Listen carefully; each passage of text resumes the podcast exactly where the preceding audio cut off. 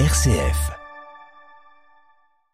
Et dans Délivrez-vous, euh, Rachid Benzine évoque les silences des pères.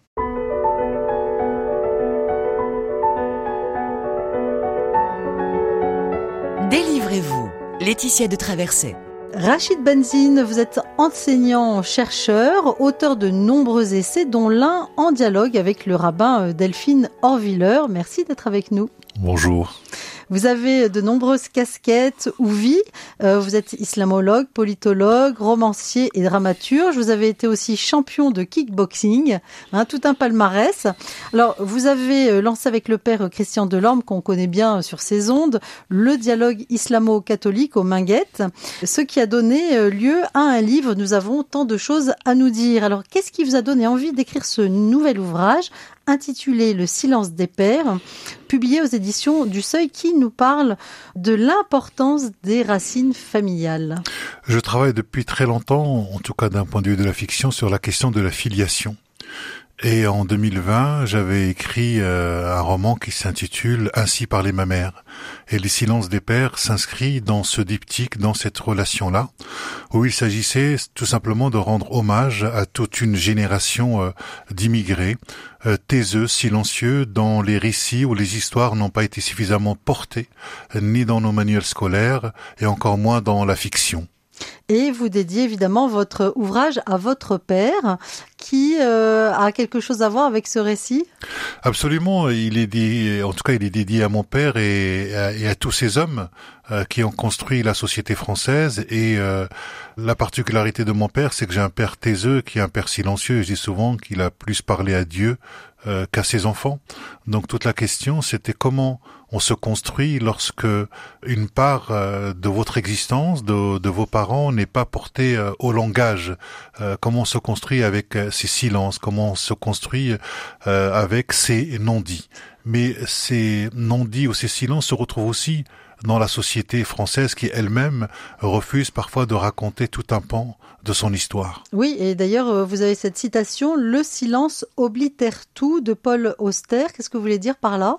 Ce que je veux dire, c'est euh, cette phrase me parle dans la mesure où euh, le silence efface tout. C'est-à-dire que lorsque une histoire n'a pas été portée au langage, lorsque une, vie, un récit n'a pas été porté, il a tendance à, à disparaître. Mais dans l'oblitération, il y a aussi l'idée d'oubli et de l'effacement. Et, et ça me permet de mettre ça en lien avec un philosophe sur lequel j'ai beaucoup travaillé Paul Ricoeur dans Mémoire, Histoire et Oubli, et il commence cet ouvrage en disant Je suis stupéfait par le trop plein de mémoire d'un côté et le trop d'oubli de l'autre. Alors, votre héros est un pianiste et il a ces mots, il a fallu qu'il meure pour que je revienne. Qu'est-ce que vous voulez dire par là? C'est un enfant qui habitait à Trappes, qui s'est éloigné de la ville de Trappes et de son père. Il l'a pas vu pendant 22 ans. Il était en colère vis-à-vis de ce père à partir de, de, de, drames, de, de l'existence que le lecteur va découvrir. Et, et il s'était promis de ne jamais revenir à Trappes. Et euh, c'est au moment où il y a la mort de ce père qu'il doit venir et interrompre sa tournée internationale de concertistes pour venir l'enterrer pense qu'il va venir, qu'il en a juste pour deux ou trois jours, et ce voyage-là va l'amener vers un autre voyage qui est un voyage de la mémoire.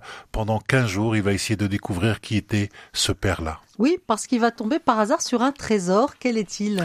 Le trésor, c'est des cassettes audio que son propre père envoyait aux siens restés au pays.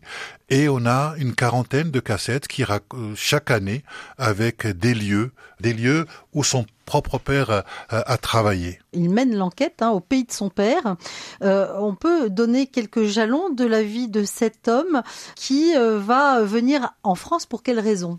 Ben, Il vient tout d'abord pour travailler avec un de ses amis qui s'appelle Driss. Et ils se retrouvent tous les deux au début des années 60 dans les mines du Nord, les mines de charbon, où ils sont appelés et sont recrutés par un homme qui a existé, qui s'appelle Félix Mora, qui est parti dans le sud marocain, euh, dans le sud marocain berbère, où il a choisi des gens en fonction de leurs mains pour savoir si leurs mains étaient rugueuses, il pouvait les prendre et, et notamment par rapport à leur force. Et ces hommes se retrouvent euh, dans des mines, dans, dans un sol en dessous, je dirais de 2000 mètres en, sous-sol pour péril extraire de, leur vie. Hein. au péril de leur vie pour extraire euh, du charbon. Et ce qu'on leur dit pas dans les années 60, c'est qu'ils ont été recrutés pour venir casser une autre grève de Polonais et d'Italiens qui étaient en grève pour euh, justement l'augmentation des salaires. Donc ils sont mal reçus en plus. Ils sont mal reçus par des par la CGT et par des je dirais des pierres. On leur envoie des pierres et à ce moment-là, le père du héros se redresse et leur parle. Et il prend la parole pour essayer de montrer que euh, il partage la même condition ouvrière, la même condition de pauvreté que tous ces gens-là, et qu'il y a un besoin de solidarité. Et ça interroge sur ce besoin du collectif dans les années 60 et aujourd'hui la difficulté euh, que nous avons de créer du collectif. Oui, alors on entend dans chacune de ces cassettes que euh, le papa de votre héros euh, a bien l'intention de revenir un jour au pays. Hein. D'ailleurs, ce recrutement est terrible. Hein. C'est, on a l'impression du marché aux esclaves. Et donc il y a toujours un peu cette nostalgie du pays. Et alors après les mines, il va, il va travailler dans une cimenterie. Hein, les conditions sont terribles aussi. Absolument. En tout cas, j'ai voulu euh, créer une, ce que j'appelle une géographie du silence, c'est-à-dire des lieux qui ont façonné la conscience ouvrière. Effectivement, après les mines, il y a les ciments, après il y a les usines automobiles, puis après il y a les usines LIP, et ensuite il va aussi dans le Gard, dans tout ce qui concerne le maraîchage, la récolte de fruits. Et on voit qu'à chaque fois, ce sont euh, des euh, travaux qui sont extrêmement pénibles pour le corps et même pour l'esprit.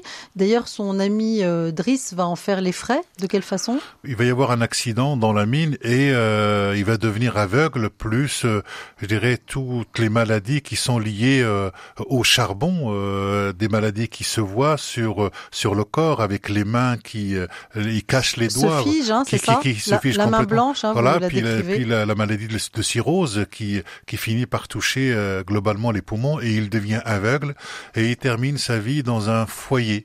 Pour moi, c'était important de raconter cet exil-là parce que les exilés, ce sont des cadavres en sursis, ce sont des fantômes qui sont là dans le couloir de l'histoire et qui attendent cette idée de la mort. Et donc, je voulais rendre hommage à, à, toutes ces personnes qui ont non seulement façonné le pays, mais qui, au, euh, je dirais, au besoin avec les sacrifices, ont payé de leur personne, ont payé hein. de leur personne pour que leurs enfants puissent avoir une meilleure vie. Alors, si vous le voulez bien, on va écouter cette pause musicale que vous avez choisie. Euh, c'est Kiss Jarrett qui euh, nous propose un concert de Cologne et vous nous direz pourquoi après.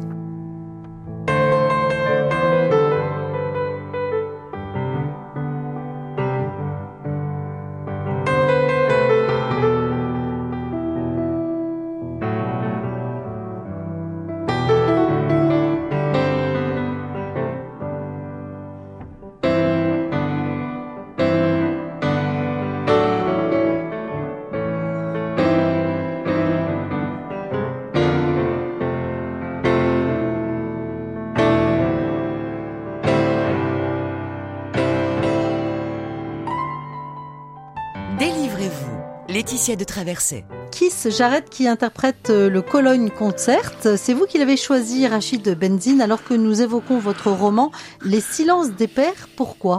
Bah, tout simplement parce que le roman commence par ce fameux euh, concert de Keith Jarrett le 24 janvier 1975. Euh, Keith Jarrett revient d'une tournée de Lausanne et il doit jouer à minuit sur un piano qui est désaccordé et euh, des notes sur lesquelles il ne va pas jouer. Il le dit, les notes aiguës sonnent comme un clavecin, elles sont stridentes et, et d'un seul coup, à minuit, il commence par les quatre premières notes qui doivent annoncer le début d'un spectacle. Il va improviser pendant une heure et six minutes et ce concert ne devait jamais exister s'il n'avait pas été enregistré par simplement le technicien pour les archives euh, de l'opéra. Et la particularité de Kees Jarret, c'est qu'il y a beaucoup de silence dans son improvisation et que c'est le père du narrateur écouter lui-même cette cassette au 11e étage dans la tour de la cité.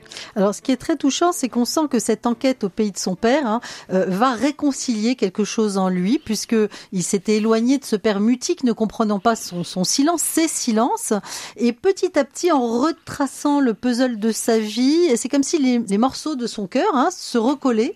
Est-ce que c'est ce que vous avez voulu euh, partager aussi par cette histoire? En tout cas, le narrateur qui était en colère vis-à-vis -vis de son père a développé enfin un cœur qui sait euh, écouter qui sait écouter les cassettes de son père, qui sait écouter ce que les amis de son père peuvent dire de lui, parce que c'est aussi un, livre sur l'amitié. Et il découvre 40 ans d'histoire de France. Et c'est ça qui, qui, me semble intéressant à dire. Et découvre le côté héroïque de ce père, hein, qui a sauvé donc un camarade au péril de sa vie, qui aussi a beaucoup fait pour la condition ouvrière. Est-ce que petit à petit, finalement, ses yeux s'ouvrent sur la, la beauté à l'intérieur de son père et en même temps les blessures qu'il a pu recevoir de la vie? Absolument, c'est-à-dire qu'il a mal interprété ces silences-là. Il les a pris comme euh, des silences de lâcheté.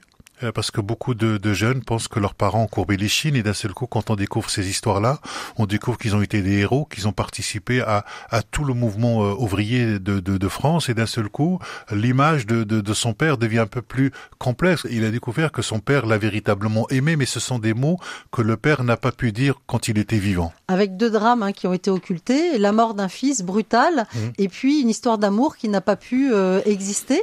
Et donc là, c'est comme s'il redécouvrait aussi la capacité euh, d'aimer de son père? Absolument. Puis ça pose la question est-ce que les enfants connaissent véritablement leurs parents? Est-ce qu'ils s'y intéressent? On a envie de vous demander, Rachid Benzine, en, lisant ce roman, est-ce que bah, il fait écho à votre propre histoire, à votre propre vie, et est-ce que vous aussi vous avez vécu ce cheminement euh, vers votre père? Bah, Disons que moi j'ai un père qui est taiseux. Le seul élément biographique que j'ai mis à l'intérieur, c'est celui du bus qui m'est arrivé pour essayer de comprendre qu'est-ce qui fait que moi, lorsque j'avais une vingtaine d'années, revenant de l'université, j'arrive à Trappes euh, et euh, il pleut, je rentre dans le bus, mon père est là et euh, il descend à l'arrêt suivant. Et moi, je continue dans le bus et par la vitre du bus, je le vois remonter son col et, et mettre son sac par-dessus sa tête et traverser les rues de Trappes sous la pluie.